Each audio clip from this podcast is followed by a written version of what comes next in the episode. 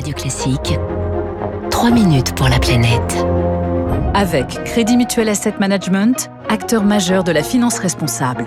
Il est 7h05. Bonjour Baptiste Gabory. Bonjour Dimitri, bonjour à tous. Dans deux jours, une échéance capitale pour la papeterie écolo de Chapelle d'Arblay, c'est près de Rouen.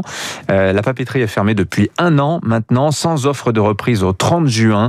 Euh, le site aurait été démantelé. Alors des offres sont arrivées, hein, mais l'avenir du site reste encore flou. Hein. Oui, l'usine avait été fermée en juin dernier par son propriétaire, le groupe finlandais UPM. Mais entre-temps, six offres, vous le disiez, sont arrivées pour cette usine unique en France. C'est, euh, ou en tout cas c'était, le dernier site français de recyclage papier, le seul à faire du papier journal 100% recyclé. Alors depuis juin 2020 et donc la fermeture de l'usine, trois employés, trois représentants syndicaux se battent pour sauver le site, parmi eux Cyril Briffaut, délégué CGT. Chapelle d'Arblay, c'est 30% du recyclage des Français. C'est-à-dire qu'il y a un tiers des Français qui mettent leur papier dans des poubelles jaunes, qui mettent leur carton dans les poubelles jaunes. C'est arrivé à la Chapelle d'Arblay. C'est-à-dire qu'avec la disparition de la Chapelle d'Arblay, tous ces tonnages qui représentent quand même plus de 400 000 tonnes par an partent pour le moment en Allemagne. Ça représente plus de 2 millions de kilomètres, ne serait-ce que pour la Normandie, supplémentaires en camion pour évacuer les vieux papiers. Pour le moment, c'est en Allemagne. Quand l'Allemagne n'en voudra plus, ça partira où? C'est une vraie catastrophe. Alors, parmi les six offres hein, qui avaient été euh, déposées, l'une prévoyait de poursuivre dans l'activité euh, du carton. Le repreneur s'est finalement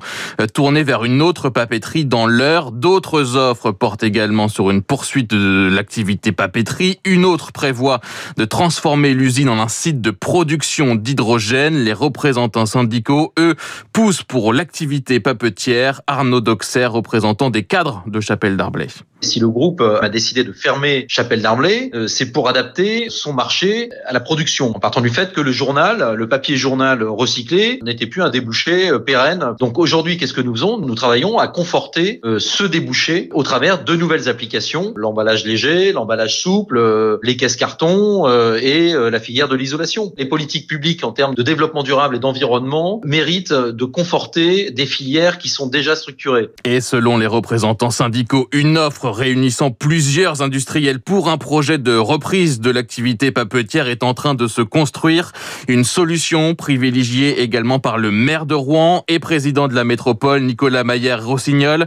À l'origine, en mars dernier, d'un courrier envoyé à Emmanuel Macron, un appel à sauver l'usine, co-signé à l'époque par 67 élus, dont Édouard Philippe ou Anne Hidalgo cette entreprise est absolument au cœur de ce qu'on veut pour ce siècle, c'est-à-dire l'économie circulaire. Anne Hidalgo, maire de Paris, Édouard Philippe, maire du Havre, c'est quand même assez rare qu'on les retrouve ensemble. Donc s'ils le font, c'est qu'il doit bien y avoir une raison. Et il y a une raison aussi financière. Si les communes ne peuvent plus recycler le papier, si elles doivent enfouir le papier ou le brûler ou l'envoyer au loin, bah ça coûte plus cher. Donc le message, il est simple. C'est un, il faut une reprise industrielle. Et deux, si possible, il faut absolument garder les savoir-faire industriels liés au recyclage papier. La décision finale reviendra évidemment aux propriétaires. Groupe UPM, 228 salariés, avaient été licenciés en juin dernier. Baptiste merci.